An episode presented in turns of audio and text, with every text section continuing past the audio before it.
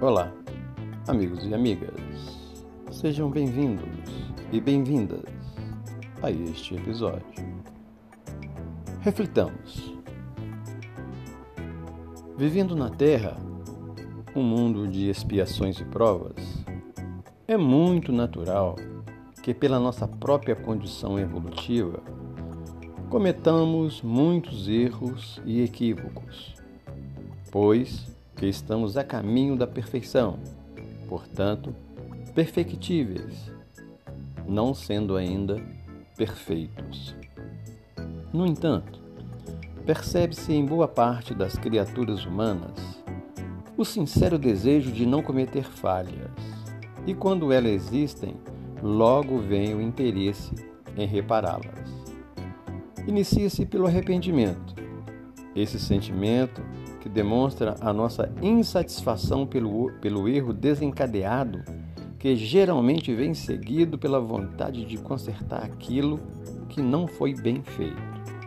Obviamente, o desagrado que registramos diante de um acontecimento infeliz é de grande valia e de suma importância, mas imperioso que procuremos reparar o erro cometido, pois causar prejuízo a alguém de qualquer ordem sempre nos deixa uma sensação desagradável e extremamente constrangedora. O verdadeiro homem de bem se preocupa com a frequência em servir ao irmão do caminho e não em lhe criar problemas e aflições. E se isso acontece, é por causas variadas. Deseja ele assim que se conscientiza do fato resolver a questão entendendo com a sua vítima. Mas existem situação ou situações em que a falta cometida contra alguém, no momento, não tenha como ser reparada diretamente. Talvez pela impossibilidade de uma aproximação com o ofendido. Mesmo assim, não estaremos impedidos de começar a consertar o nosso deslize pois que podemos servir à humanidade de uma forma geral, gradeando para o nosso currículo créditos junto à providência divina, que saberá entender os nossos propósitos e se prestará a nos criar as oportunidades devidas para as soluções das nossas pendências.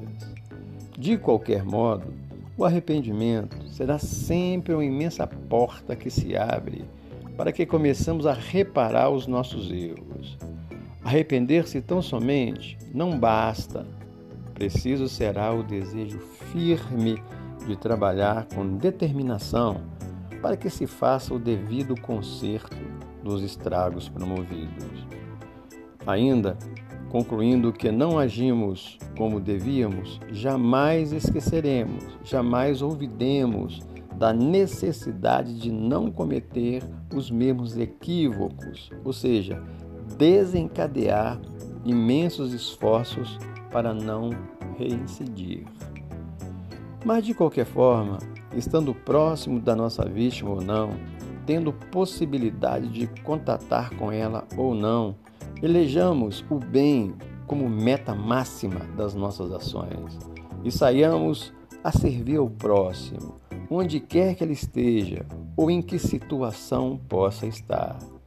O bem promovido em qualquer lugar, a qualquer hora, e em benefício de, de, de quem quer que seja, sempre será o nosso advogado de defesa nos momentos dos nossos testemunhos diante dos acontecimentos da vida.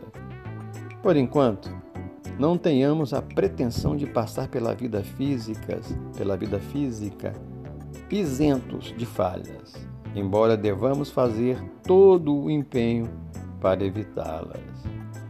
Na pessoa de quem estiver mais próximos, temos um imenso campo de trabalho para que as nossas ações de equilíbrio possam produzir proezas de amor e de auxílio.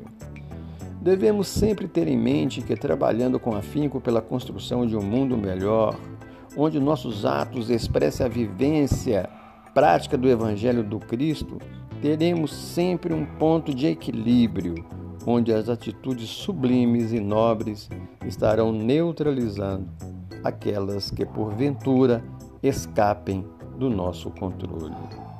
No momento, não somos seres angelicais, mas devemos exercitar o máximo de esforço visando errar o menos possível, para que o arrependimento e o remorso não venham torturar os nossos dias. Que possamos refletir nesses apontamentos e praticá-los no nosso dia a dia.